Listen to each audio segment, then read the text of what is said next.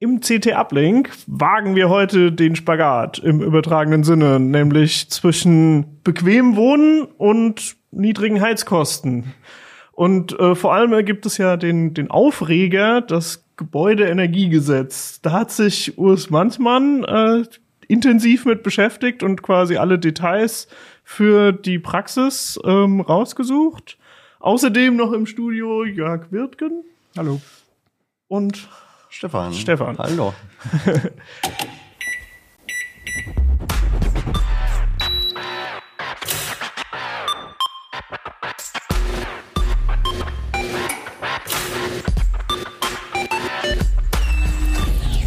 CT Uplink. Ja, äh, fangen wir mit dir an, Urs. Ähm, Gebäudeenergiegesetz. Was sind so die Kernpunkte, die jetzt ab 1. Januar 2024 zu beachten sind? Also das Allerwichtigste ist, niemand muss eine funktionierende Heizung rausreißen. Ähm, mit einer Ausnahme, wenn die älter ist als 30 Jahre und keine Niedertemperatur- oder Brennwertheizung ist, also ein, ein konventioneller alter Heizkessel, dann muss man tatsächlich ersetzen, aber das ist schon seit mehreren Jahren so. Das ist jetzt nicht neu, sondern diese Tauschpflicht gibt es schon länger. Das heißt, es geht nur um Neubauten erstmal. Neubauten in Neubaugebieten, wo jetzt vorgeschrieben wird, da muss die Heizung 65 Prozent erneuerbare Energien verbrauchen. Praktischer ist natürlich, man geht gleich auf 100 Prozent. Das heißt, die Regierung haut sozusagen irgendwie altbackenen Architekten auf die Finger, dass die sozusagen direkt dann mit einem modernen Heizsystem die Häuser planen. Ich glaube gar nicht, dass es die Architekten sind, sondern es sind die, es sind die Eigentümer. Ähm, die sind verunsichert. Mit Wärmepumpen haben wenig Leute Erfahrung. Die wissen nicht, wie es funktioniert. Ähm, es gibt auch noch Alternativen, zum Beispiel Hackschnitzel oder Pelletheizungen. Äh, man kann auch mit Biogas heizen, wenn man denn welches kriegt. Das ist ja gar nicht so einfach zu bekommen. Ähm, die Leute setzen auf das, was bewährt ist. Die sagen, mit, mit einer Öl- oder Gasheizung haben wir jahrzehntelange Erfahrung und es geht gut. Und was die Regierung will, ist sagen, wir wollen bis 2045 klimaneutral sein. Und das verträgt sich eben mit Öl- und Gasheizungen überhaupt nicht. Wir müssen jetzt umsteuern. Das ist disruptiv. Das heißt, jetzt ändert sich alles. Die Rahmenbedingungen ändern sich, die Regeln ändern sich. Und das verunsichert die Leute zutiefst. Die haben Angst davor. Und äh, da kommt, da kommt dieses große Potenzial her, dass dieses Gesetz abgelehnt wird. Genau, also ich habe natürlich auch mitbekommen, es war irgendwie ein Riesenpolitikum, eine Menge Leute haben sich aufgeregt. Ich habe aber das Gefühl, es war auch nicht unbedingt so eine produktive Diskussion eigentlich, weil auch zum Teil einfach Falschinformationen die Runde gemacht haben. Also irgendwie die Behauptung, es müsste jetzt jeder nächstes Jahr die Heizung tauschen oder so, die so einfach nicht gestimmt haben. Also würde ich sagen, klären wir doch mal die Fakten auf. Also was quasi ähm, also Neubauten müssen dann, ähm, müssen die sofort schon klimaneutrale Heizungen haben oder gibt es da irgendwie noch Fristen oder so? Klimaneutral ist ja relativ 65 Prozent Erneuerbare. Ähm, der Königsweg dazu ist entweder ein Fernwärmeanschluss, weil dann muss der Fernwärmeanbieter schauen, wie er die Wärme erzeugt, oder eben eine äh, Wärmepumpe, wo ich mit Strom heize, wo ich äh, zu 100 Prozent Ökostrom äh, schon jetzt einkaufen kann. Das heißt, es wäre sozusagen, ich kaufe mir die Wärmepumpe und dann muss ich einfach nur so einen Ökostromtarif oder muss ich überhaupt einen Öko Ökostromtarif abschließen Nein, oder reicht es, eine, Wärme, eine, eine Wärmepumpe reicht. Ah, ja. Für den Gesetzgeber, Ziel ist ja auch perspektivisch, das Stromnetz auf 100 Prozent Erneuerbare umzustellen. Das heißt, alle Heizungen, die am Strom hängen, und das sind Wärmepumpen, werden ja dann im Laufe der Jahre quasi automatisch klimaneutral gemacht, wenn der Strom nur noch aus erneuerbaren Energiequellen kommt. Das ist der, der Gedankengang dahinter. Deswegen sind Wärmepumpen grundsätzlich immer zulässig. Das heißt, das ist dann auch nicht mein Problem. Also das Strom, wie der Strommix ist und wie umweltfreundlich das dann eigentlich ist, wenn ich eine Wärmepumpe habe, ist einfach etwas, da muss ich mich als Hausbesitzer dann nicht drum kümmern. Das Einzige, worum ich mich kümmern muss, ich brauche natürlich dann einen passenden Stromtarif für meine Wärmepumpe, denn die verbraucht ja ordentlich Strom mhm. und das sollte ich natürlich äh, je nach äh, Gusto so günstig und oder umweltfreundlich wie möglich machen. Kommen da vielleicht diese 65 Prozent her? Weil die Wärmepumpen haben ja üblicherweise einen äh, äh Jahresarbeitszahl von drei oder besser. Das heißt, äh, dass sie ja sowieso 65 Prozent ihrer äh, rausgepusteten Wärme aus der Umgebung ziehen und nur ein Drittel dann quasi per Strom oder weniger. Und dieses Drittel Strom, darf das vielleicht dann auch dreckiger Strom sein? Und genau deswegen sind es 65 Prozent? Nein, die, die 65 Prozent sind einfach eine politische Vorgabe. Man sagt, wir wollen, dass die Leute einen überwiegenden Teil, also zwei Drittel aus erneuerbaren Energien gewinnen. Ich kann ja auch zum Beispiel äh, noch mit Gas zuheizen, aber das darf ich eben nur bis zu einem Drittel machen. Und zwei Drittel müssen eben aus anderen Quellen kommen. Das heißt, äh, dieses Gas zuheizen wäre dann für sozusagen eine Klimaanlage, also eine Luft-Luft-Wärmepumpe. Ja, da geht's, es geht in die andere Richtung. Ich habe eine, ich habe eine Wärmepumpe, die ist ausgelegt auf eine bestimmte Temperatur. Es wird sehr kalt.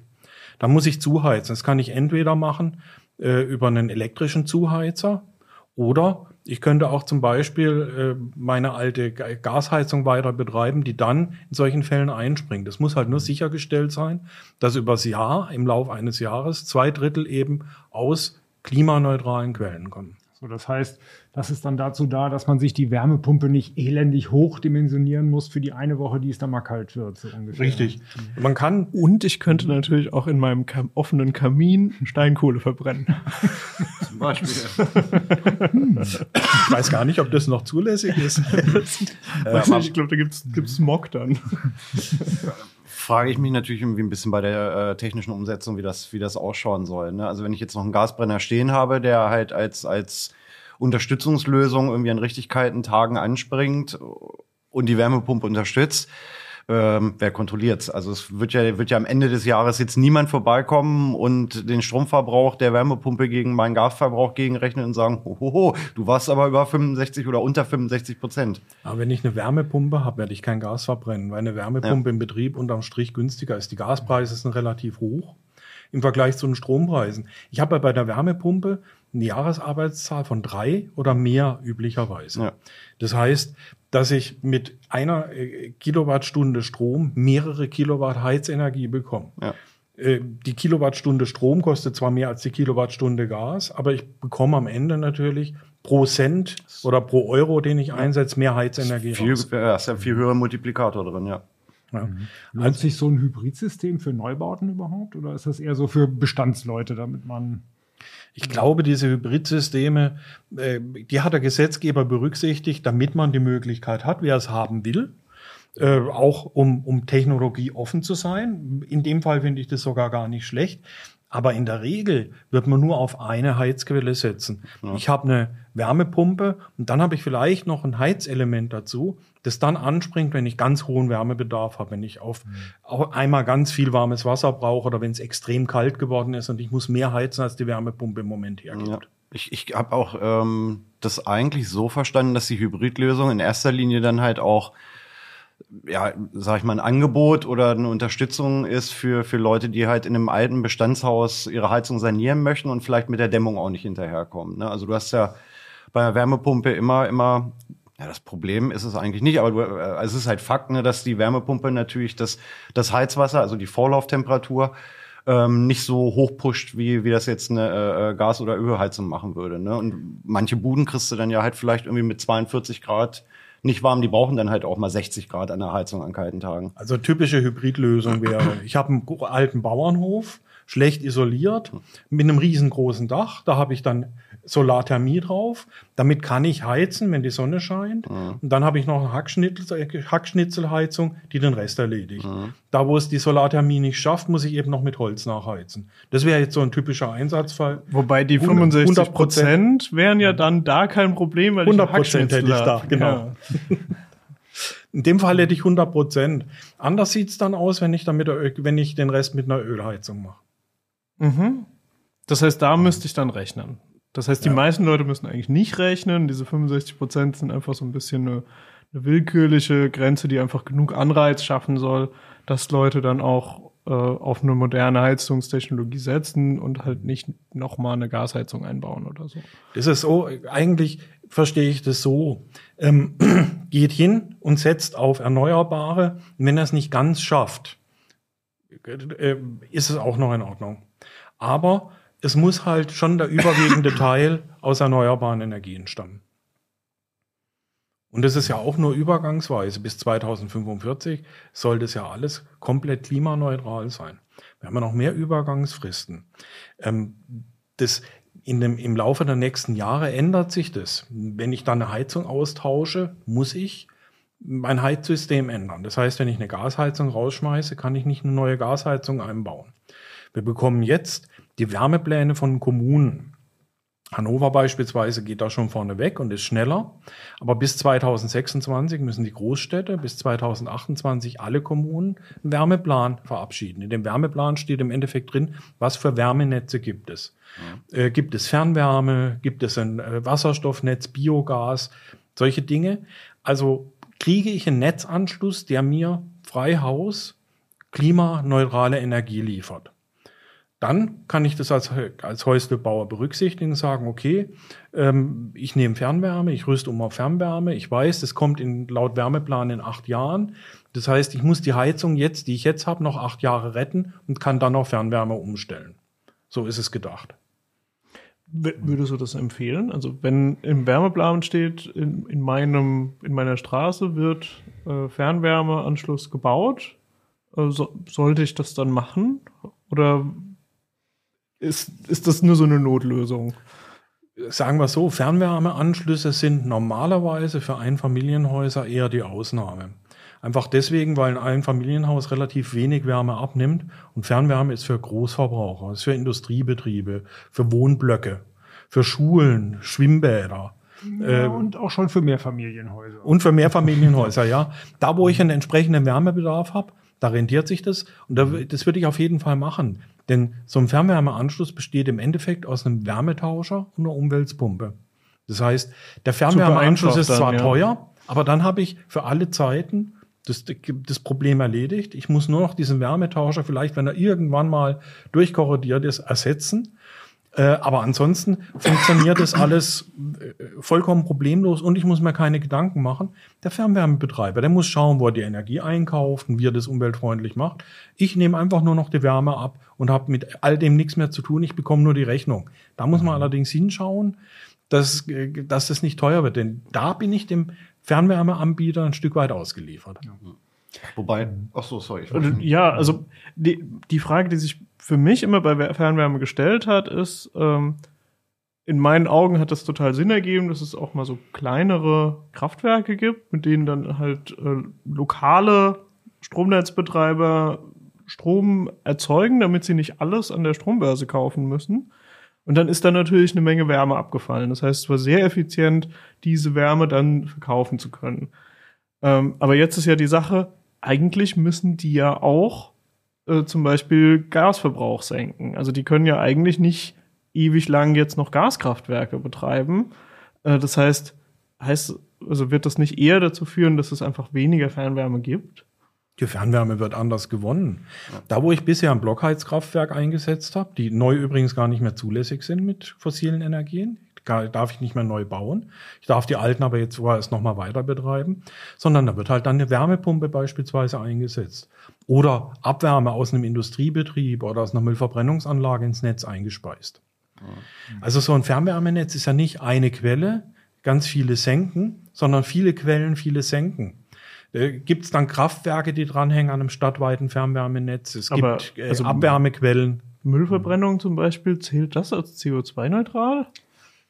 Weil das ist ja eigentlich, das ist ja richtig schmutzig tut, so. Tu, tut es nicht auf der einen Seite, aber auf der anderen Seite sind es unvermeidbare Emissionen. Und dafür gibt es dann wiederum eine Sonderregelung, ah, dass man sagt, okay. der Müll muss ja thermisch behandelt werden, das ist Vorschrift. Er fällt an. Wir können ihn auch nicht zu 100 Prozent vermeiden. Ja. Und wenn wir dann natürlich diese Wärme, die dabei zwangsläufig anfällt, noch einer sinnvollen Nutzung zuführen und damit andere Wärmequellen ersetzen, ist es auf jeden Fall eine positive Sache und natürlich zulässig. Müllverbrennung kann ja nicht verboten werden. Die ist ja quasi vorgeschrieben. Ja, ich war überrascht. Ich habe so ein bisschen in Statistiken reingeguckt und habe halt gesehen, dass das doch einen ganz schön signifikanten Anteil an der ähm, Strom- und auch Wärmeerzeugung in Deutschland hat, äh, dass einfach Müll als Energieträger benutzt wird. Ich glaube, hier in Hannover, das Fernwärmenetzwerk ist auch teils von den Müllverbrennungen gespeist, die wir hier haben. Ne? Ja. ja. Wobei ich halt langfristig, ne, also in den skandinavischen Ländern ist es schon ein bisschen häufiger. Eine Fernwärmenetze einfach mit riesigen äh, ähm, Wärmepumpen ist natürlich auch eine relativ smarte Lösung, weil die ähm, halt einfach ganz andere Platzverhältnisse, als du es jetzt zu Hause hast. Ne? Also hier in vielen Stadtwohnungen würdest du dann halt vielleicht sogar wirklich nur eine Luft-Luft-Wärmepumpe hinbekommen. Das ist ja dann auch für die Nachbarn ein bisschen doof. Dann hast du hinten außen die, die, ähm, die ähm, Propeller von, äh, vom Wärmetauscher, da, da ist dann vielleicht auch eine Lärmbelästigung. Und, und wenn du halt irgendwo auf dem platten Land halt irgendwie 300, 400 Meter tief bohren kannst ähm, und, und, und stellst halt entsprechend leistungsfähige Wärmepumpen hin, dann kannst du dann natürlich über, über Erd- oder, oder Grundwasserwärme dein Fernwärmenetz ganz, ganz anders befeuern, im wahrsten Sinne des Wortes nicht. Aber was, was eine wunderbare Wärmequelle zum Beispiel ist Flusswasser. Ja, zum Beispiel. Ja. Kann, kann man nicht nur zum Kühlen von Kraftwerken nehmen, sondern ja. eben auch zur Wärmeentnahme für Wärmepumpen. Mhm. Und ich glaube, was du hattest, diese Frage, lohnt sich das oder nicht, die stellt sich, glaube ich, gar nicht so häufig, weil in den meisten Gemeinden ist es ja so, dass dann, wenn du ein Grundstück kaufst, wo Fernwärme äh, da ist, dann wirst du quasi von der Stadt auch mehr oder weniger gezwungen, das abzunehmen. Das war zumindest bei uns so. Wir mhm. haben genau da in der Innenstadt gebaut, wo Fernwärme liegt. Und wir durften äh, nur dann auf Fernwärme verzichten, wenn wir ganz umständlich der Stadt beweisen, vor, also so steht es im Kaufvertrag drin, dass wir sozusagen mit einer anderen Lösung effizienter heizen können. Mhm. Was auch faktisch für uns direkt an der Straße nicht möglich war, sondern nur für Grundstücke, die ein bisschen weiter weg liegen, äh, wo der Fernwärmeanschluss dann noch mal teurer gewesen wäre, weil er durch andere Grundstücke noch durchgegangen wäre, weil er zu weit weg war vom Hauptstrang. Also mhm da muss man auch, deswegen ist es eigentlich schon eine gute Sache, dass man da an die Wärmepläne der, der Gemeinden gebunden ist und, und auf die warten muss, äh, weil genau da solche Sachen drinstehen, ob man überhaupt drumherum käme, die Fernwärme abzunehmen. Mhm. Und, und je besser ein Haus gedämmt ist, desto schlechter lohnt sich auch die Fernwärme, weil die halt relativ hohe Anschlusskosten hat und relativ hohe Grundkosten. Ja. Und bei uns in einem mhm. Passivhaus, äh, ja, da haben wir eigentlich gar nicht genug Wärmebedarf. Da müssen wir schon viel duschen quasi, damit sich die Fernwärme überhaupt lohnt. Das heißt, so läuft das bei euch dann, ja. dass dann sozusagen, also das ist irgendwie ein vier- oder fünfgeschossiges ja. Mehrfamilienhaus mhm. und das ist ein Passivhaus. Also das hat einen so hohen genau. Dämmwert, dass einfach über die Fenster genug Wärme für so den Alltag ja. reinkommt. Ja, ja. Und Abwärme tatsächlich von Personen und Elektrogeräten. Das ist tatsächlich alles, alles mhm. meistens mit im Energiekonzept drin. Mhm. Also da ist die Dusche dann der größte Energieverbraucher. Tatsächlich ja. Das Brauch, Brauchwasser ist, glaube ich, wirklich dann in dem, in dem Passivhaus das ja, größte. Das muss ich erwärmen. Also zumindest, ich wohne ja auch in einem und also bei uns ist eigentlich das Warmwasser ähm, immer, immer die Sache, die, die halt wirklich noch Geld kostet. Also Heizkosten habe ich wenig. Ich heiz halt dann auch so gut wie nicht. Also hängt davon ab, wie bewölkt der Winter ist. Genau. Mhm. Ähm, weil wir jetzt irgendwie von großen Wärmepumpen und Bohrungen und so gesprochen haben, vielleicht zählen wir einfach mal auf, also welche Techniken für Wärmepumpen alle zur Verfügung stehen, weil die sind ja relativ unterschiedlich. Ja, die Technik ist ja immer die gleiche. Welche, welche Wärmequellen stehen zur Verfügung? Ne? Naja, ich, also es, es gibt natürlich so diese, diese Luft, Luftwärmepumpen, die man üblicherweise Klimaanlage nennt, äh, die dann umdrehen können, damit sie halt wirklich auch kühlen können. Das heißt, da hat man oft dann wie im Hotel so ein, so ein Gerät äh, an der Decke hängen und ähm, dann gibt's irgendwie so ein Außengerät, was dann irgendwo rumhängt, äh, irgendwie also ich kenne es von, von Japan total, da ist quasi überall äh, hängen diese Außengeräte, die sind extrem präsent im Stadtbild. Ähm, und dann gibt es aber, also wenn ich eine Gasheizung ersetzen würde, hätte ich ja eine Luft-Wasser-Wärmepumpe. Das heißt, ich hätte auch ein Außengerät, aber innen drin dann nicht so ein, nicht so ein Teil, was Luft in den Raum reinbläst, sondern würde dann wie üblich dann Wasser erwärmen und das würde dann in die Fußbodenheizung oder auch in die Heizkörper gehen.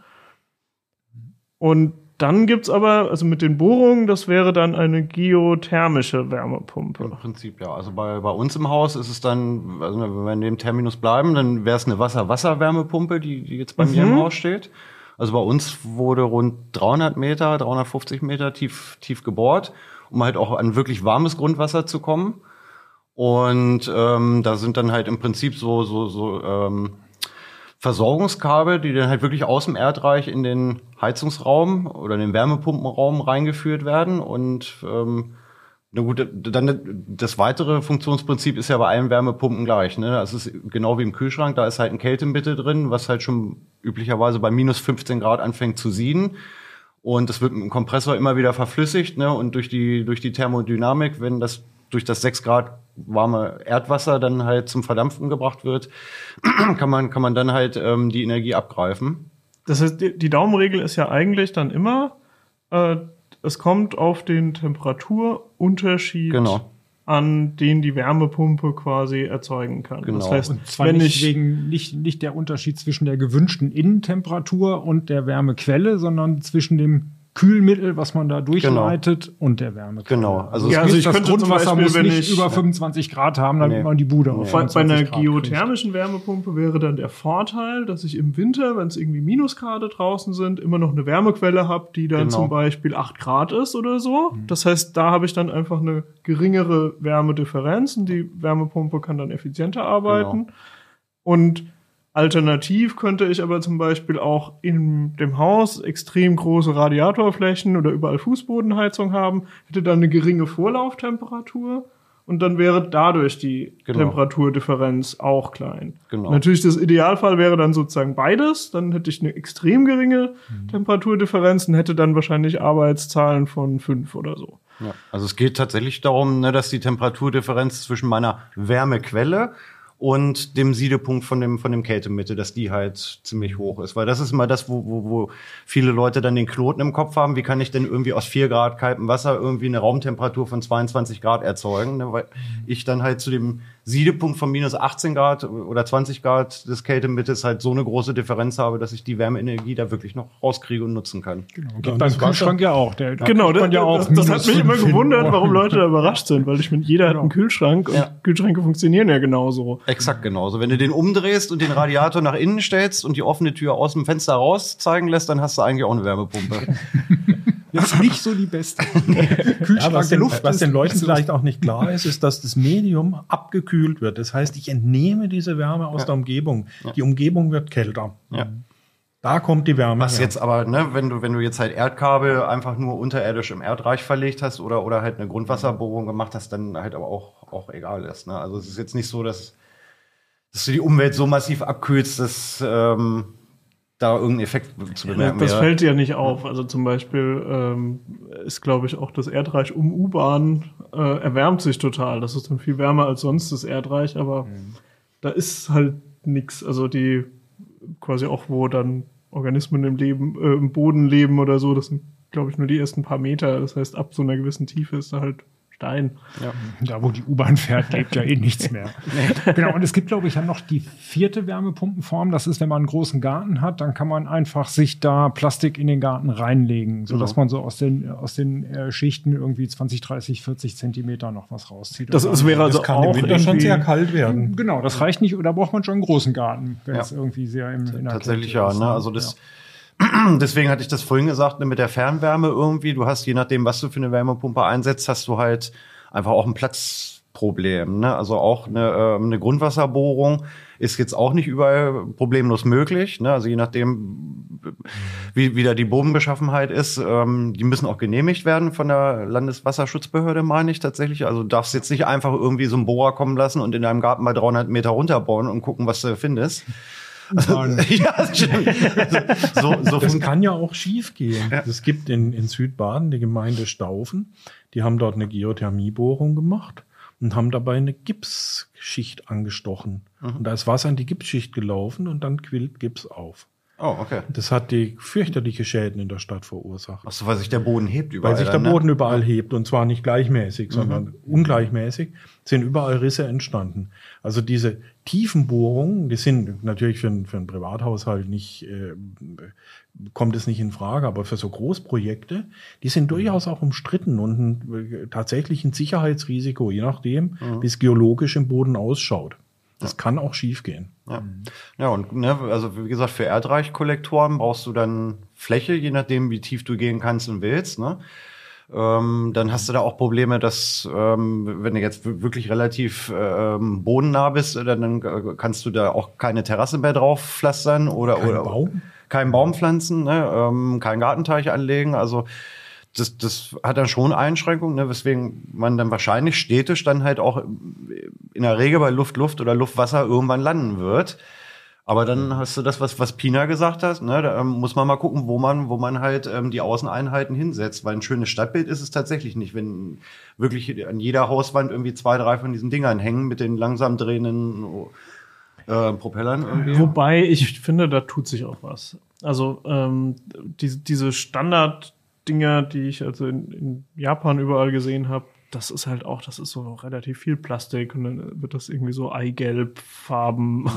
irgendwann. Also die, die sind mm. einfach nicht so schön, aber äh, also ich habe jetzt schon bei ein paar Neubauten habe ich so Außengeräte gesehen von Wärmepumpen, die sind dann oft ein bisschen größer, weil sie einen größeren äh, Ventilator haben. Der, der dreht sich langsamer und ist dann auch leiser und naja, also das sieht halt wie ein technisches Ding aus, aber die fand ich jetzt zum Beispiel schon deutlich weniger schlimm eigentlich. Also da, wenn man überlegt, ne, Leute stellen auch ihre Autos voll oft vors Haus, das ist auch ein technisches Ding. Ja, ihre Mülleimer und das ist noch nicht mal ein technisches Ding. nee, also es gibt auch schöne Außeneinheiten mittlerweile tatsächlich, die man halt auch, wenn man jetzt neu baut, halt auch ein bisschen irgendwie in das ähm, optische Gesamtkonzept äh, vom Haus halt ein, einpflegen kann. Und dann äh, gibt es ja immer wieder die Diskussion, ja, um auf eine Wärmepumpe umzurüsten, muss man 300.000 Euro investieren. Ja. Nein. Hast du Zahlen? Was, was muss man es so kommt, zum Beispiel, wenn ich eine Gasheizung an. ersetze und wenn ich natürlich hingehe und ein, ein, Haus komplett saniere energetisch, ich mache eine äh, Fassadendämmung dran, ich dämm's Dach nach, ähm, ich reiß die komplette Heizung raus, ich baue alles noch ein, dann komme ich natürlich auf solche Summen. Aber ich brauche sie nicht zwingend. Ähm, wenn ich eine alte Heizung habe mit hohen Vorlauftemperaturen, dann muss ich nur die Heizkörper ersetzen. Ich nehme moderne, äh, leistungsfähige Heizkörper mit einer größeren Heizfläche, dann kann ich die Vorlauftemperatur senken und schon läuft die Wärmepumpe effizienter. Mhm. Also man muss immer schauen, wie viel Geld investiere ich und was kriege ich raus. Ich kann, es gibt auch Wärmepumpen, die 70 Grad Vorlauftemperatur produzieren. Die sind halt A teuer und B nicht besonders effizient, aber die laufen mit jeder Anlage ohne dass ich da noch zusätzlich irgendwas investieren muss. Mit, einem, mit einer solchen modernen Wärmepumpe geht das. Ja. Und ähm, da bin ich dir vorhin ins Wort gefallen, als wir über, über die Fernwärme und die Kosten gesprochen haben. Äh, was in der Diskussion halt auch wirklich oft vergessen wird, ist, dass halt eine Öl- und eine Gasheizung äh, ein ganz schön komplexes Ding ist. Ne? Also du brauchst die Tanks, du brauchst die Zuleitung, du brauchst den Kessel, äh, du brauchst den Verbrenner, ne? ähm, brauchst irgendwie deinen Warmwasserspeicher und das, das ist also ich habe das durchaus mir schon mal angeguckt, als damals in meinem Elternhaus die Heizung äh, irgendwann mal modernisiert wurde. Und das ist schon, das ist schon teuer und das ist halt auch relativ anfällige Technik, ne? Ähm, und auch nicht ganz ungefährliche Technik, weil es brennt und es kann eine Ölleitung platzen. Also es können, können ja viele Dinge passieren. Öltanks können aufschwimmen bei Hochwasser. Genau, ne? Solche Dinge. Alles, alles schon vorgekommen und ähm, den ganzen äh, potenziellen Ärger hast du halt einfach mit einer Fernwärmeheizung oder einer Wärmepumpe nicht, weil die Technik vergleichsweise simpel ist, mit ähm, sehr wenig beweglichen Teilen letztlich auch auskommt. Ähm, also ich würde mal sagen, irgendwie, wenn, wenn eine Wärmepumpe nach 20, 30 Jahren irgendeinen Defekt aufweist, in, in die Tüte vermutet, ist es billiger, das reparieren zu lassen, als ähm, an, einem, einem komplexen Öl- oder Gasheizkessel ähm, irgendwas, irgendwas austauschen zu Wobei, Also ich würde schon erwarten, dass ich mit, also wenn ich jetzt eine Luftwasser-Wärmepumpe zum Beispiel in ein Familienhaus einbaue, dann werde ich wahrscheinlich nicht weniger Technik in meinem Heizraum haben. Ah. Weil dann will ich ja wahrscheinlich auch irgendwie äh, einen Wasserspeicher noch daneben haben. Das mhm. heißt, da irgendwie so einen Tank haben. Die Verrohrung dürfte nicht wirklich einfacher werden. Die und intern in der Wärmepumpe habe ich ja auch noch den Kreislauf mit dem Kühlmittel. Also ich hätte gesagt, die technische Komplexität des Gesamtsystems ist zumindest verglichen mit einer Gasheizung schon ein bisschen höher. Aber es ist jetzt nicht die Welt mehr, sondern es ist eigentlich vor allem dieser eine Kühlkreis mit dem Kühlmittel drin und den kaufe ich ja im Prinzip als ein Gerät.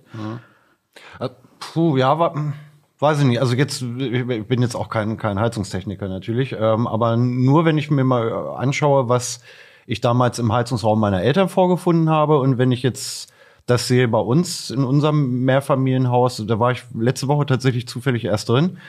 Ähm, da, da stehen zwei Wärmepumpen. Eine ähm, bereitet halt das, das Heizwasser auf und eine, eine kleine zweite steht daneben mit, mit einem großen Tank für, für das Brauchwasser.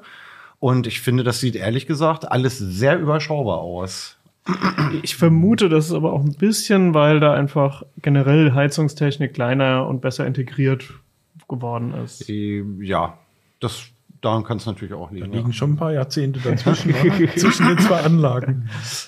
Ja, ja das ja, tatsächlich ja. Und ich glaube, es hängt auch sehr davon ab, ob man das jetzt mit Gas, mit Öl oder mit Pellets vergleicht. Ja. Weil Öl und Pellets braucht ja allein zum Lagern der Brennmittel Ja. unglaublich viel Platz, mit dem man schon was anfangen könnte. Und Gas kommt ja immer einfach aus Also der Wand eine- quasi. Eine Tante von mir, die hat eine Heizung mit Solarthermie und Stückholz und einem Wasserspeicher. Und das ist ein Verrohrungsaufwand. Aha. Meine Güte. Ja. Also an sich ist das okay. Also die muss sich echt keine Sorgen machen jetzt mit dem Heizungsgesetz, weil das ist natürlich CO2-neutral. Also da wird halt einfach Holz verbrannt und auch vergleichsweise gut, weil das dann ähm, auf der richtigen Temperatur brennt und so. Also Feinstaubbelastung ist für Holzverbrennen vermutlich noch relativ gut. Und sie meint auch, also im Prinzip ist es nur im Winter, wo sie überhaupt Holz verbrennen, weil äh, ansonsten halt die Solarthermie genug Wärme liefert. Im Sommer kocht die wohl über, meistens. Äh, und ähm, aber de, also das, das war wohl auch recht teuer. Sie wohnten in so einem, einem etwas abgeschiedenen Ort und da ist halt Wald drumrum und deswegen war das mit, mit Holz als Brennstoff, war das da irgendwie naheliegend, aber ich fand es eigentlich eher abschreckend, wo ich dann gedacht habe, oh nee, wenn ich jetzt so in der Stadt wohnen würde, dann hätte ich eigentlich lieber einfach ein Gerät, was das für mich macht. Ja, das ist halt eine typische Hybridanlage. Und das sind eigentlich zwei verschiedene Anlagen und damit natürlich auch doppelter Aufwand, doppelte Komplexität, doppelte Kosten. Das sind schon sehr, sehr aufwendige Sachen, wobei Holzverbrennung extrem umstritten ist. Ja. Zum einen die Feinstaubbelastung ist sehr hoch. Auch bei den modernsten Anlagen mit tollen Filtern geht da immer noch relativ viel raus. Das ist das eine Problem. Und das andere Problem ist, dass die Holzgewinnung, wenn ich irgendwo einen Wald abholze und neu pflanze, bis der wieder das CO2 gebunden hat, da gehen Jahrzehnte ins Land. Also das CO2, was ich bei der Holzverbrennung in die Luft blase, das bleibt da erstmal. So richtig umweltfreundlich und so richtig nachhaltig ist das nicht. Gerade jetzt auch, wo Waldflächen immer schwieriger äh, zu bewirtschaften werden mit Borkenkäfern und Klimaproblemen und sowas. Ne? Ja. Das heißt, eigentlich ist dann die Wärmepumpe einfach die Technik, die sich halt für die Leute, die keinen Fernwärmeanschluss haben, wohl anbietet. Und dann vermutlich halt am besten kombiniert mit einer PV-Anlage, um dann quasi die Wärme nicht direkt über die Sonne zu produzieren, sondern halt äh, Strom und damit dann Also ganz spannend ist, da hatten wir jetzt einen Artikel auf Heise Plus, den könnt ihr vielleicht mal suchen. Da hat äh, Clemens gleich tatsächlich äh, verglichen Solarthermie und PV. Was baut man sich denn nun aufs Dach? Weil die Solarthermie macht einem sofort das Wasser warm, ist ja viel effizienter, kostet aber auch viel Geld. Und genau, dieses ganze Rohrwerk drumherum, die Kabel von der PV zu legen, ist natürlich viel billiger und sicherer so ungefähr. Und er meinte, das ist gar nicht so einfach. Da muss man schon sehr auf den Einzelfall gucken. Also es gibt ja viele Häuser, die haben sich Solarthermie schon vor, weiß ich nicht, 10, 20, 30 Jahren gebaut. Und da lohnt es sich im Allgemeinen, den Kram so zu lassen, wie es ist. Gar nichts abzureißen, nur alles ordentlich zu warten und PV drumherum zu bauen. Bei Neubauten wiederum im Allgemeinen dürfte es aber so sein, dass ähm, Solarthermie sich zwar lohnt, finanziell, aber dass PV sich noch mehr lohnt. Also es ist doch ein bisschen besser, alles mit PV zu, zu pflastern und keine Solarthermie zu nehmen, weil auch der Strom ja viel flexibler ist. Da kann man nicht nur eben warm Wasser mitmachen ne, oder heizen. Wie ist das bei euch auf dem Dach? Wir haben nur PV, äh, Solarthermie wäre blöde, weil wir eben durch sechs Stockwerke irgendwie das heiße Wasser erstmal in den Keller kriegen müssten, so ungefähr. Das beim Haus von meiner Mutter ist das auch das Problem. Äh, Da gibt es eigentlich eine Dachfläche, die gut geeignet wäre für Solarthermie, aber die, also das, die Rohre vom Heizraum da hochzukriegen, da müsste man einmal quer durch den Keller und dann einmal noch die komplette Länge vom Haus hoch. Und das war halt nicht vorgesehen, als das gebaut wurde 1983 und ähm, das wäre einfach, also das teure wäre das Verlegen der Rohre, nicht irgendwie die Kollektoren oder so. Also wenn es nur die wären, wird sich vermutlich lohnen, aber in der Praxis ist es dann einfach besser, äh, die Fläche auch mit PV zuzubauen und dann halt PV-Leistung im Sommer extrem übrig zu haben, speist man halt mehr ein. Und äh, im Winter ähm, dürfte es mit Wärmepumpe halt wohl nicht ganz reichen. So. Ich, ich glaube, generell sind da Einfamilien- und mehretagige Häuser sehr unterschiedlich zu betrachten, auch weil das Verhältnis von nutzbarer Sonnenfläche zur Ver- Anzahl der Bewohner total unterschiedlich ist. Ne? Also wir mit fünf Etagen kriegen wir ja, weiß ich nicht, eine KfW 40 plus Förderung, ich weiß gar nicht, ob es die noch gibt. Jedenfalls kriegen wir die, äh, die Kilowatts dafür gar nicht zusammen, so ungefähr, die wir da wirklich bräuchten. Und mit einem Einfamilienhaus ist das alles überhaupt kein Problem, weil man da seine, seine riesige Dachfläche hat. Und äh, der Effekt ist, glaube ich, auch nochmal ein anderer, dass im Mehrfamilienhaus weniger Leute mittags da sind, die mit der Sonne was machen könnten. Es ist unter Umständen, je nach Baurecht und Umland, viel schwieriger, ein Elektroauto zu laden, weil man vielleicht noch nicht mal bei uns zum Beispiel, wir haben gar keine Stellfläche am Haus, wo wir legal äh, ein Stromkabel hinlegen dürften, so ungefähr. Von daher können wir gar keine Elektroautos laden, weil, wir, weil da kein Schade. Auto hinkommt, wo wir Strom haben. Ne? Das sind ja PV, PV lässt sich halt auch speichern und die Speicher werden jetzt schnell billiger. Aber da wäre dann auch Wärmespeicher interessant. Oder meinst du jetzt Auch eine Batterien? Möglichkeit. Nein, auch Batteriespeicher oder auch Wärmespeicher. Den kann ich natürlich auch. Äh, ein Wärmespeicher ist im Moment noch günstiger, aber die Preise für Batterien fallen so schnell. Und das sind mit, mit, mit Natriumionen ist eine Technik in sich, die auch nicht mehr irgendwie an Rohstoffknappheit leidet. Ähm, dass, das wahrscheinlich, ich schätze mal, in 10, 20 Jahren sind Batterien einfach Massenprodukte. Man kann sich beliebig große Speicher hinstellen. Das sind da zwar dann keine Saisonspeicher. Ich kann nicht im Sommer für den Winter einspeichern, aber ich kann tagsüber für die Nacht speichern. Und Platz genug hat man ja gerade. Wenn man, gerade wenn man eine Ölheizung rausgerissen hat, ist ja haufenweise Platz im Keller vorhanden. Ne? Das ist ziemlich sicher, ja. Also äh, wo, in dem Haus, in dem ich in Hannover wohne, ist jetzt gerade eine Wärmepumpe eingebaut worden und da ist äh, durchaus Platz im Keller frei geworden durch den Umbau. Was ihr Insgesamt ist die, Was hattet ihr vorher da? da war einfach eine Gasheizung Gas, drin. ja. Also das, äh, die, die war auch ein bisschen ungewöhnlich, die war im ersten Stock. Und da ist die ist jetzt im ersten Stock ist die jetzt weg und äh, dafür ist im Keller jetzt so eine Ecke, wo halt ja vor allem ist es halt ein Wassertank, ähm, wo halt innen drin ein Gerät ist und es ist ein Außengerät dazu gekommen. Also insgesamt ist die Wärmepumpe vielleicht sogar größer, aber dadurch, dass halt ein Außengerät draußen ist, ähm, ist halt Platz im Garten verbraucht. Das äh, stört jetzt keinen. Äh, was mir noch einfällt, Gebäudeenergiegesetz. Wie ist es bei Mehrfamilienhäusern? Genau, da wollte ich ja- auch nachfragen. Sorry, genau. Das Schönste ist in Etagenheizung. Jeder hat eine eigene Heizung in seiner Wohnung. Und dann muss die ersetzt werden. Irgendwann mal geht die erste kaputt. Und dann geht ein, geht ein sehr schöner Tanz los. Man hat genau dieses, dieses Problem im äh, Gebäudeenergiegesetz ganz detailliert geregelt. Ich habe erstmal drei Jahre Bedenkzeit. Will ich auf eine Zentrallösung umsteigen oder will ich die Einzellösungen ersetzen? Und nach den drei Jahren muss ich eine Entscheidung treffen. Und wenn ich dann sage, okay, ich möchte eine Zentrallösung, habe ich nochmal zehn Jahre Zeit, die vorhandenen Heizungen zu ersetzen. Die sind ja üblicherweise in so Mehrfamilienhäusern alle gleich alt. Und wenn die erste kaputt geht, sind die anderen auch nicht mehr allzu gut. So dass dann in dieser Übergangsfrist kann ich dann in Ruhe planen und ausführen. Und am Ende von den zehn Jahren muss ich dann umgestiegen sein auf eine zentrale Heizung. Oder ich sage, nee, wir wollen das so, so beibehalten. Dann müssen die halt, wenn sie kaputt gehen, dann zeitnah ersetzt werden. Wer kann das entscheiden? Die Mieter ja nicht, das müssen die Besitzer machen. Ne? Das sind die Eigen, das ist die Eigentümergemeinschaft. Der Eigentümer, zum Beispiel meiner großen Wohnbaugesellschaft oder die Eigentümergemeinschaft, muss das dann entscheiden. Was Aber also so ganz ist mir jetzt das noch nicht klar. Also ich habe jetzt irgendwie fünf Wohnungen in einem Haus. Jeder hat eine geht eigene bei Heizung. einer Ho- Wohnung geht die Heizung kaputt. Genau. Und okay, sagen wir mal, es ist im Sommer. Dann hat man ja vielleicht ein paar Monate, wo man sagt, okay, ich brauche die ja gerade nicht. Aber spätestens im Winter braucht diese Wohnung doch wieder eine Heizung. Klar, ich kann die dann ersetzen, ich kann sie reparieren, aber ich habe erstmal eine drei Jahre Bedenkfrist. Das heißt, dieses ich darf die nicht ersetzen, gilt dann nicht. Ich habe eine drei Jahre Übergangsfrist und dann muss ich die Entscheidung fällen.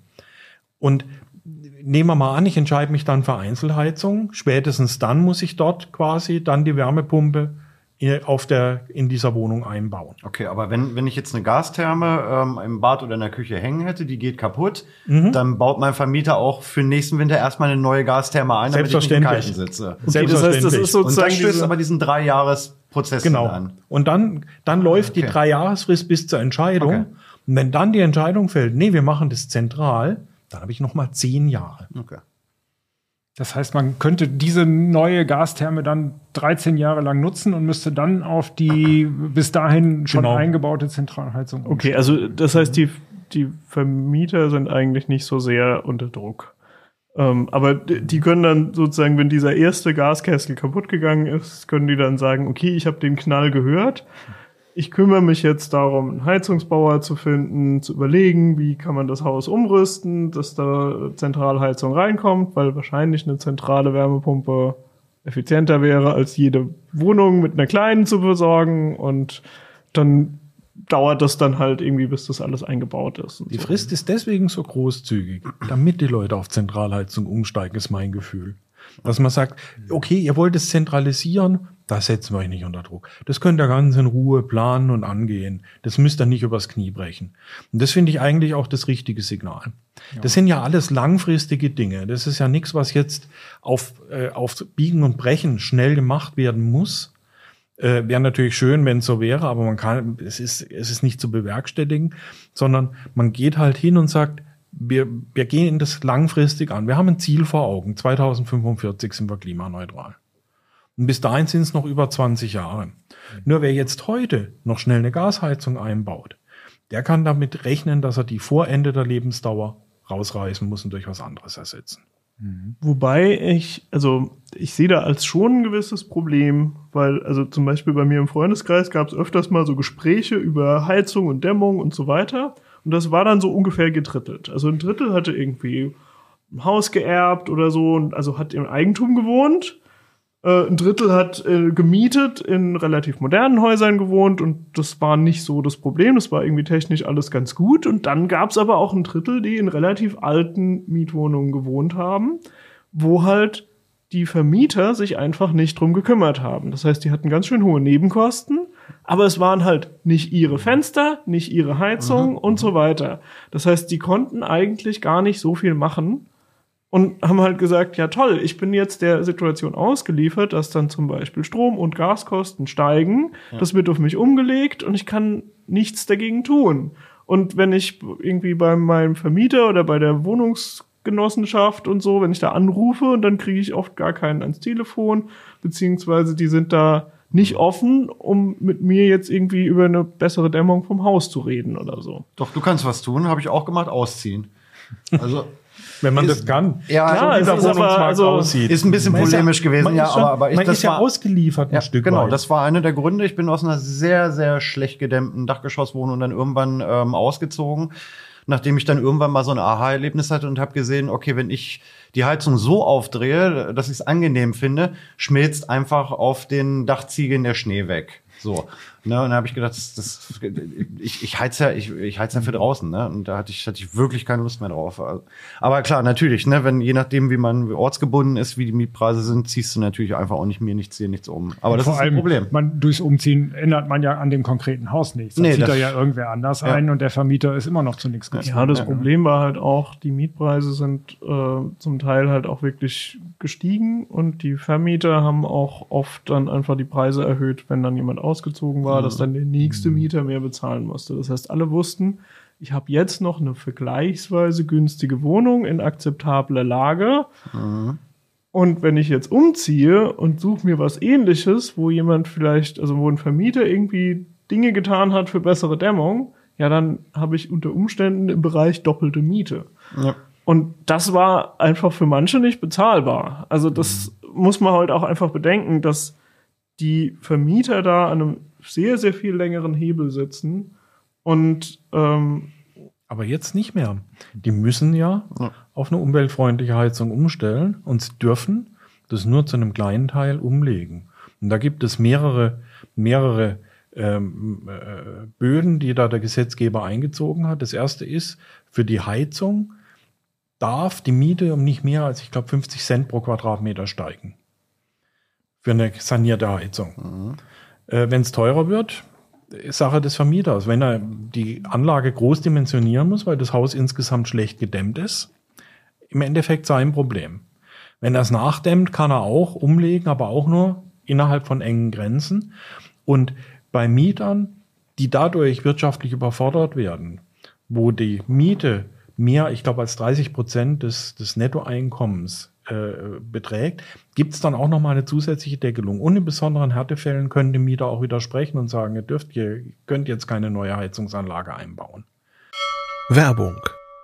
Verlinken Sie IT mit Energie und speichern Sie sich die besten Karrierechancen ab. Datenarchitektur, Backend-Frontend-Anwendungen, Cybersecurity. Ihre Arbeit schafft das digitale Rückgrat für innovative Energieversorgung von morgen. Bringen Sie sich in ein Team ein, das mehr bewegt als Bits und Bytes. Zusammen schaffen wir die Netzinfrastruktur für den weltweit größten Internetknoten. Arbeiten bei Mainova. Da steckt mehr dahinter. Jetzt bewerben unter mainova.de slash karriere.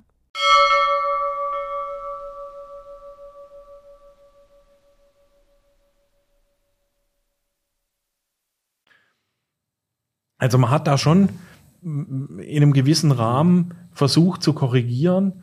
Ähm, Das wird sich dann in der Praxis weisen, ob das ausreicht. Diese, meine Kritik war auch eigentlich gar nicht so sehr auf das Gesetz bezogen, sondern Mhm. eher darauf, dass ich das Gefühl hatte, dass ähm, ja dieser Effekt, dass ähm, Leute mit mittelhohem Einkommen äh, einfach Immobilien relativ stark als Geldanlage benutzt haben, die gekauft haben und sich dann nicht drum gekümmert haben. Das war sehr angenehm für die, weil äh, ihre Immobilien sind im Wert gestiegen. Das heißt, sie hatten eine tolle Rendite im Vergleich zu anderen Investitionen und mussten im Prinzip nichts machen. Ja. Und da ist, glaube ich, auch einfach so ein Investitionsstau entstanden. Also die hätten eigentlich in der Zeit was machen sollen und hätten auch diese Häuser nicht alleine als Investitionsgut sehen sollen, sondern hätten auch sagen müssen, okay, wie geht die Entwicklung? Also was, was sind die, die Dämmstandards? Welchen, welchen Standard müssen eigentlich Wohnungen äh, in zehn Jahren erreichen? Sollte ich mir jetzt schon mal Gedanken machen, was ich in den nächsten zehn Jahren auch alles so bauen will an meinem Haus und dass ich die Handwerker kriege und so weiter. aber bei, bei äh, großen Eigentümergemeinschaften von solchen Wohnblöcken funktioniert das ja auch in der Regel. Die werden ja professionell bewirtschaftet in der Regel von, von, von, äh, von Gesellschaften, die genau das machen. Die äh, äh, Pools ansparen und dann überlegen, welche Sanierungsmaßnahmen in 10, 20, 30 Jahren zu machen sind. Das ist ja auch der kleine Eigentümer, der dort eine einzelne Wohnung kauft, ist ja in dieses, in dieses, in dieses große Konzept mit eingebunden. Es funktioniert nicht überall, aber es funktioniert an vielen Stellen. Das ist ein vergleichsweise positive Sicht darauf. Wenn es nicht so positiv läuft, dann kann ich ja trotzdem versuchen, ähm, sozusagen einfach ganz konkret in meiner Wohnung am Thermostat zu sparen. Das hast du beleuchtet. Also äh, du hast jetzt ähm, ja einfach Thermostatventile oder sowas, sowas ähnliches. Es ist nicht wirklich ein Thermostat drin, sondern es ist halt ein smartes Gerät, was die Temperatur misst und das Ventil steuern kann. Genau. Und die können auch alle mit Smart Home Komponenten zusammenarbeiten, richtig? Genau. Also die, die Idee dahinter ist, ähm, im Prinzip, die sind relativ leicht montiert. Also hier ist bei allen ist die, die übliche ähm, Überwurfmutter mit dabei, die man an seinem bestehenden Heizkörper-Thermostat auch findet. Meistens kriegt man sie, oft kriegt man sie mit dem Finger ab, zur Not einmal mit der Rohrzange den alten Thermostat runternehmen, den neuen draufsetzen. Und hier ist ein kleiner Motor drin in allen Geräten. Und der drückt dann halt den Ventilstift rein und raus, genauso als wenn man sonst bei einem herkömmlichen ähm, Heizungsregler einfach auf und zudrehen würde. Und so hat man dann mit den Dingen natürlich den Vorteil, ähm, dass man viel flexibler und natürlich automatisiert die Heizung auf und zudrehen kann. So lassen sich Heizpläne erstellen, dass man sagt, so irgendwie von 8 bis 16 Uhr ist niemand zu Hause, dann sollen bitte alle Heizungen sich automatisch entweder ganz abdrehen oder wenigstens auf eine, auf eine Absenktemperatur. Genau, also es gab ja öfters mal auch, äh, glaube ich, mit einem ähnlichen Prinzip äh, relativ günstige Geräte, so beim Baumarkt, wo man das halt so einmal am Gerät Genau. einspeichert. Also wo es dann über den Tag so eine, so eine Heizkurve gibt, wo ich sage, okay, ich bin von 10 bis 17 Uhr bin ich nicht zu Hause, da kann quasi meine Wohnung ein Stück weit auskühlen und dann soll sie aber wieder aufheizen, damit ich am Abend nochmal Film schauen kann oder so.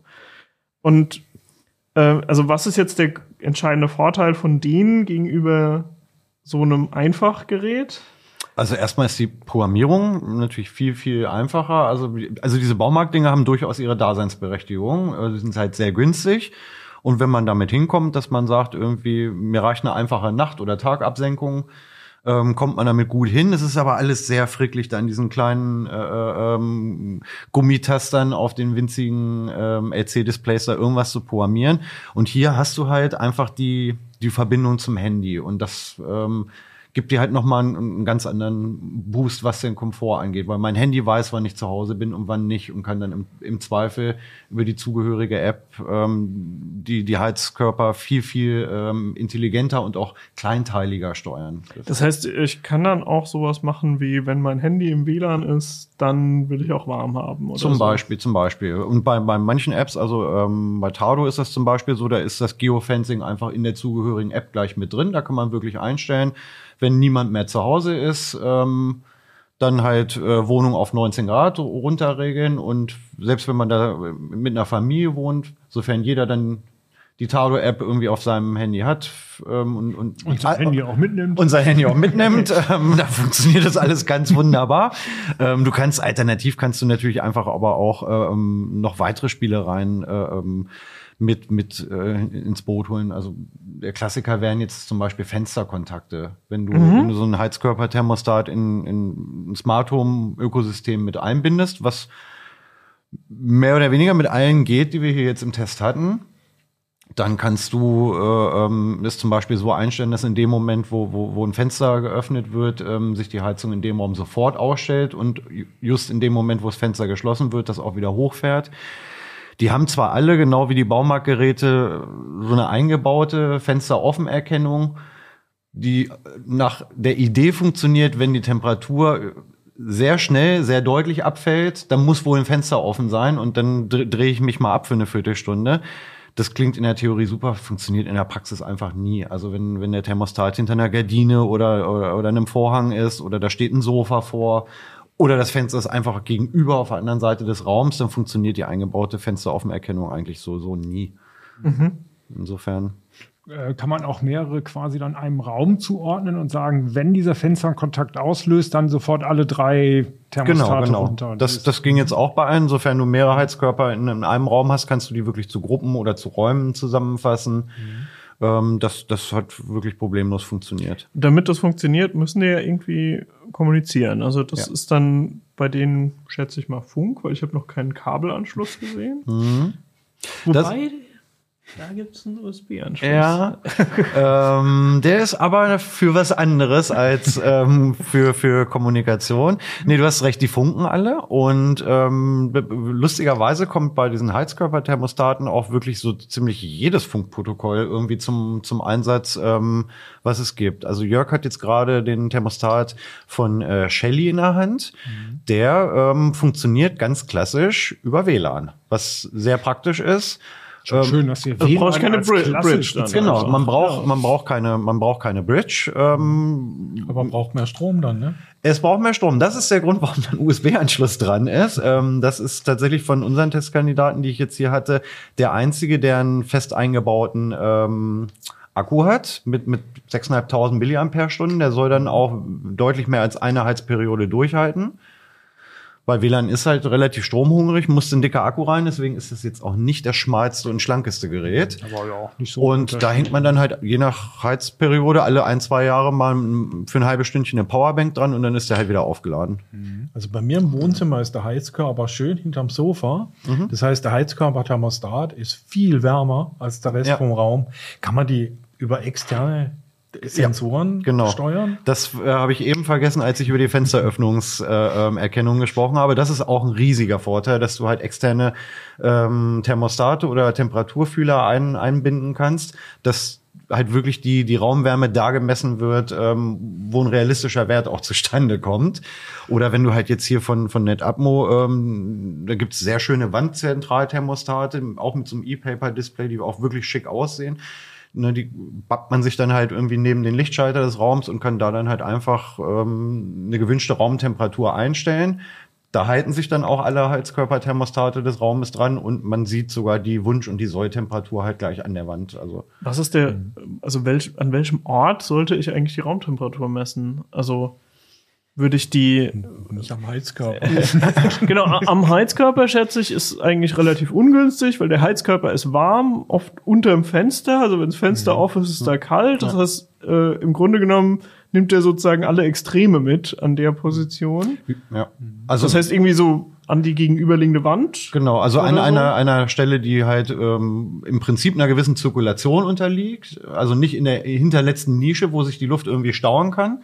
Und ich würde es halt, weil du halt je nach Raumhöhe auch, auch teilweise eine deutliche Temperaturverteilung hast, wenn du jetzt in einem Altbau wohnst mit 260, 280 Decken. Warmluft steigt hoch, ja. Genau, ne? Also ich würde dann auch zusehen, dass ich irgendwie so auf Lebenshöhe, also sprich so auf 1,20 Meter ähm, versuche die Temperatur zu messen. Unten ist natürlich immer sehr kalt, da würde ich, da überheizt du den Raum dann schätzungsweise.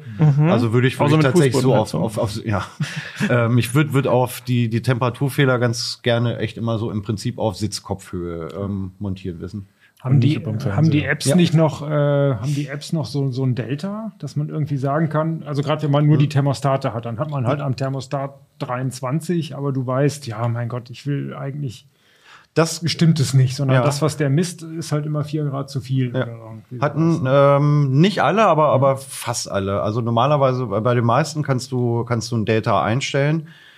Ähm, wenn es nicht gehen sollte, stellst es in deinem Kopf ein, wenn du einen Programmierplan an, an äh, legst. Ne? Das ginge ja auch, dass du dann halt auf deine Wunschplanung, die du dann in der App zusammenklickst, halt irgendwie immer ähm, zwei Grad dazu oder oder ähm, ab, abziehst. So, so könnte man die Krücke auch umgehen, aber schöner sind tatsächlich externe, externe Fühler. Ja, vor allem, wenn man mehrere Heizkörper hat. Sonst ist man ja noch mit drei verschiedenen Deltas. Da Ja. brauchst du ja vier Jahre, bis du das alles irgendwie justiert hast. Ne? Ähm, wir sind irgendwie von den Funkprotokollen weggekommen. Genau, also das, das, das hier ist ähm. EQ, also äh, Jörg hatte jetzt einen in der Hand, das ist einer von EQ3. genau, genau. Dieser, ja. Genau, der hat irgendwie so eine Art Display, weil er so Zahlen durchs Genau. äh, Der Gehäuse ist durchleuchten sehr schick. kann. Tatsächlich finde ich, ist ein hübsches Gerät. Ähm, Man Genau. sieht hier, genau, man sieht hier so, so eine Segmentanzeige. Also in der Kamera kann man es wahrscheinlich nicht erkennen. Die sagt die Temperatur, 17 Grad sollen wir hier haben. äh, das ist die eingestellte Temperatur. Ah, okay. Also das ist, äh, der zeigt jetzt die, die Solltemperatur an. Ach so kann man den auch programmieren, ja? Ja, der piepst vor sich hin, aber sagt nicht die Nee, er wird, ähm, er äh, ist jetzt natürlich, merkt er, dass kein Heizungsventil ranhängt. Er wird dir auch gleich eine Fehlermeldung jetzt präsentieren. Und also EQ3 äh, funktioniert dann nur mit der passenden Homematic-Zentrale. Genau, genau. Der funkt halt jetzt ähm, ähm, in, dem, in dem proprietären, äh, Urs, korrigier mich, 808, 868 Megahertz wahrscheinlich. genau. Ähm, oder? Was das deckt? Nee, nee, das sind die, äh, also es Die- gibt die ja so bestimmte die Frequenzen, freien, äh, wo, die du, wo du keine Lizenz für brauchst. 868, ja. Deckt haben wir auch noch, ähm, aber ähm, genau. Gigaset wahrscheinlich. Genau. So ähm, hieß mein Telefon früher. Das ist tatsächlich auch die gleiche Firma die- und die, die, funkt, die funkt überdeckt, ähm, genau wie das Thermostat von AVM und da braucht man dann bei AVM glücklicherweise gar nichts, sofern man eine Fritzbox hat. Bei Gigaset braucht man die Gigaset Im Smart Prinzip Home hat die. Smith, die Fritzbox einfach äh, das, die Deckzentrale integriert. Genau, genau. So, also deswegen ist, ähm, wer jetzt keine extra Zentrale haben will, der ist halt mit dem Shelly ganz gut bedient, weil sie, äh, weil das halt WLAN hat, oder mit, wenn man eine Fritzbox hat, mit dem Thermostat von AVM, weil man sich dann halt keine zusätzliche Hardware noch ins Haus holt, die halt irgendwie als Funkempfänger ähm, da irgendwo rumsteht und vollstaubt. Und deckt hat auch eine gute Entfernung. Also wenn Ja. die WLAN, wenn man eine Riesenwohnung hat, dann ist man mit deckt an den fernen Heizkörpern besser dran als mit WLAN. Das stimmt. ne? Deckt hat aber auch den Vorteil, auch wenn es Deckt ULE ist, ähm, es ist jetzt auch nicht ganz so energiesparsam. Also die Deckthermostate von Gigaset und AVM stehen jetzt auch nicht in so einem Dauerkontakt mit der, mit der Zentrale. Also da kann es durchaus sein, wenn man dann in der App ähm, eine Temperatur verstellt, dass das durchaus mehrere Minuten dauert, bis das dann ähm, ankommt. Die Programmierungen laufen zwar smooth durch, aber wenn ich jetzt sage, ich, mir ist jetzt gerade irgendwie kalt, wenn ich, weil ich von draußen gekommen bin, ich will mal aufdrehen, dann macht man es doch lieber entweder direkt am Gerät oder wenn man es halt in der App macht, muss man sich nur mal drei, vier, fünf Minuten gedulden, bis es umgesetzt wird. Gilt das auch Und? für die Fensterkontakte? Genau, dann würde das ja nicht sofort gehen. Das ist eine gute Frage. Es, ähm, als ich das AVM-Gerät getestet habe, ähm, wurden die Fensterkontakte auf der IFA erst vorgestellt. Das teste ich mal nach, so wie ich, so wie ich da Ja, Testgeräte cool. habe. Aber Ja, ne, es legt sich ja schlafen Ja, und genau. kontaktiert, um Strom zu sparen Genau. und äh, fragt nur alle 15 Minuten nach, gibt's was Neues für mich? Ja, schon häufiger, aber doch Ich meine AV 15 Minuten. Nee, ähm, hat AVM tatsächlich äh, in der zweiten Generation noch mal, noch mal geändert. Ah, okay. Du hast einen der ersten Generation, Ja, glaube ich, ja. dann. Nee, nee, ähm, es ist jetzt eine Batterie mehr drin. Und ähm, das Aktualisierungsintervall wurde, glaube ich, sogar mehr als halbiert. Im, Im Vergleich zum, also wir hatten jetzt den Deck ähm, 302 hatten wir jetzt, ne? Und du hast dann den, den 301, glaube ich, noch. Ich bin inzwischen so, ich stelle es in der App ein Ja. und wenn ich dann eingestellt habe, drücke ich einmal kurz OK, damit das, damit das kontaktiert. Das geht auch, ja. Sonst dauert es nämlich wirklich ewig. Tatsächlich, es dauert relativ lange. Ne? Und das hast du dann halt bei anderen Funkstrecken nicht. Ähm, Pina hat jetzt gerade einen auch sehr hübschen Thermostat noch in der Hand äh, von Aquara. Der benutzt Zigbee als Funkstrecke, wie man es von den smarten Glühbirnen von, von Philips auch kennt. Das wäre wahrscheinlich mein Favorit. Das Weil- Ding ist sehr hübsch tatsächlich, ja. ich habe, also b- ich, ich wollte mich nie auf so einen Hersteller festlegen Mhm. und ich wollte auch Sachen selber bauen. Wir hatten ja auch schon so Titelstrecken mit äh, Smart Home selbst gebaut, Mhm. Sachen äh, in der CT. Ich habe zum Beispiel mal eine äh, Gardine gebaut, die per WLAN steuerbar Mhm. ist. Und ähm, ich hatte, ich habe halt ein Raspi, wo Node-RED läuft und da ist äh, wie so ein USB-Stick großes äh, Funkmodul dran, Mhm. was Zigbee kann. Und dann gibt's äh, Zigbee to MQTT, da kann ich also dann Genau. äh, sozusagen eine Vermittlerrolle haben zwischen dem Funkprotokoll und MQTT, was so ein Industriestandardprotokoll ist. Äh, ich glaube, der, der Shelly kann das Der kann von das sich auch, ja. aus, aber äh, im Prinzip versuche ich eigentlich immer, um dann bei mir im Smart Home Sachen zu steuern, alles erstmal auf MQTT zu bringen, weil dann kann ich in Node-RED alles so verdrahten, wie ich will. Ja. Ähm, da wärst du tatsächlich mit dem Aquara und dem Shelly ganz gut bedient. Also die sind, sind für Bastler ziemlich, ziemlich spannend, weil die sich halt sehr offen geben. Ne? Ähm, das andere Extrem wäre, wäre dann im Prinzip äh, NetApmo und Tado, wo die Hersteller, die ja schon lange irgendwie in diesem Heizen zu Hause Business unterwegs sind, sagen, ja, wir wollen hier ein Ökosystem aus unserer Hand haben und du hast eine sehr tolle App, mit der man viel machen kann. Ähm, und das muss man auch sagen bei NetApp Montado, das spielt alles schön zusammen, aber es ist dann halt eine relativ hermetisch abgeriegelte ähm, Heizungsinsellösung. Du kommst dann von außen dran mit, mit OpenHub oder mit, mit, mit Node-RED irgendwie, aber es ist alles dann immer so ein bisschen von hinten durch die Brust ins Auge. Das heißt, die haben so ein API und ich kann dann Genau, sozusagen genau, über das Internet an deren API und die Ja. reden dann wieder mit dem Gerät in meiner Wohnung. Genau, ne, bei NetApmo kannst du dich dann da als so ein Entwickler-Account ähm, registrieren, kostet auch nichts und dann hast du einen API-Schlüssel und den schmeißt du dann in deine Smart Home-Zentrale rein, dann kommt man irgendwie auch zum Ziel. Aber wenn er einfach seine Ruhe haben will ähm, und sich wenig mit technischen Details beschäftigen möchte, sind, sind das gute Lösungen tatsächlich. Ähm, wenn man es ein bisschen offener haben will, dann bist du natürlich irgendwie mit dem Ding von, von AVM oder, oder jetzt halt dem Shelly oder dem, dem Aquara auch, auch im Prinzip dann ein bisschen besser bedient, weil, weil die von außen zugänglich sind. Äh, Tado kannte ich von äh, Merlin, der hatte vor ein paar Jahren von Tado irgendwie so eine Art Zentrale gekauft, Mhm. Die äh, seine Etagenheizung direkt steuern könnte. Genau. Das heißt, der hatte dann gar keine, äh, also quasi die Thermostate einfach gelassen und Mhm. hat einfach immer komplett äh, sozusagen die, die Vorlauftemperatur oder so Genau, dann genau. hoch, und runter geregelt. Genau, und das meine ich. Die haben wirklich ein ganzes Ökosystem dahinter. Und bei Tado gibt es tatsächlich auch Therm Thermmodule, dass du ähm, dann halt mit einem Zentral- oder mit einem eigenen Thermostat halt wirklich an deiner Therme regelst und nicht nur an der Heizung auf und zudrehst. Genau, die waren damals, glaube ich, die einzigen, die direkt auf den D-Bus geschrieben haben. Ja. Ähm, das, hat sich das geändert oder ist das immer noch so?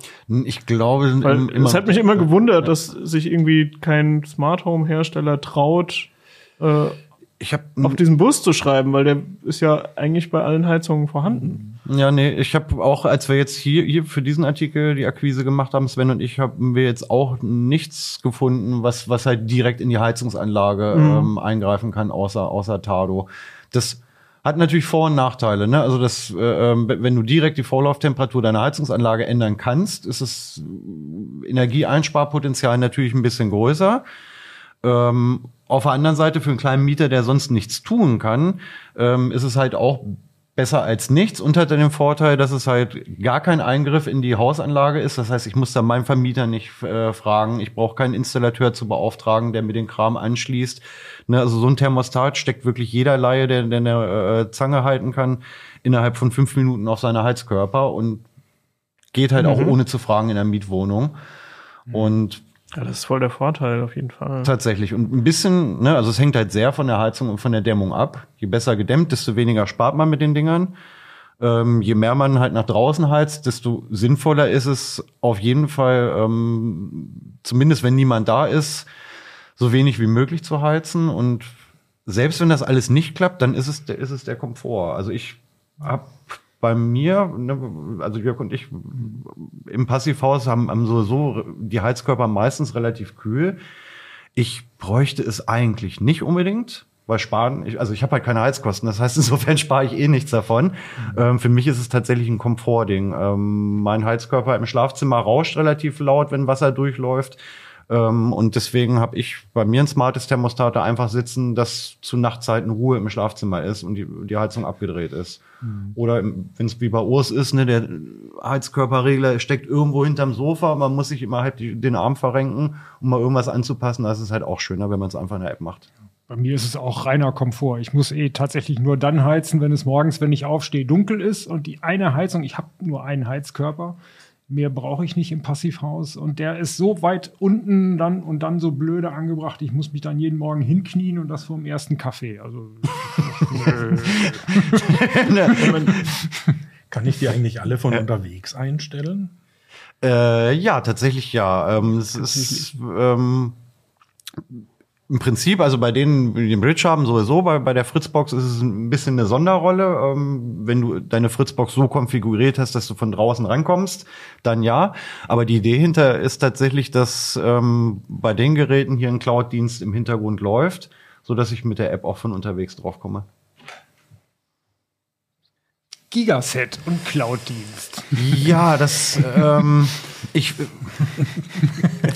wir, wir haben, Fun-Move-Effekt. Genau, wir haben, wir haben neulich drüber gesprochen. Ich weiß es jetzt tatsächlich nicht, was, ähm, was aus diesem Heizkörperthermostat nun, nun wird, ne, nachdem Gigaset jetzt ähm, die Insolvenz angemeldet hat, tatsächlich. Also da hängt, wie gesagt, hier ist die Okay, also da, da, dieses Van Wurf-Problem äh, bietet sich gerade da. Ja. Also Gigaset äh, hat, hat Insolvenz angemeldet. Ja.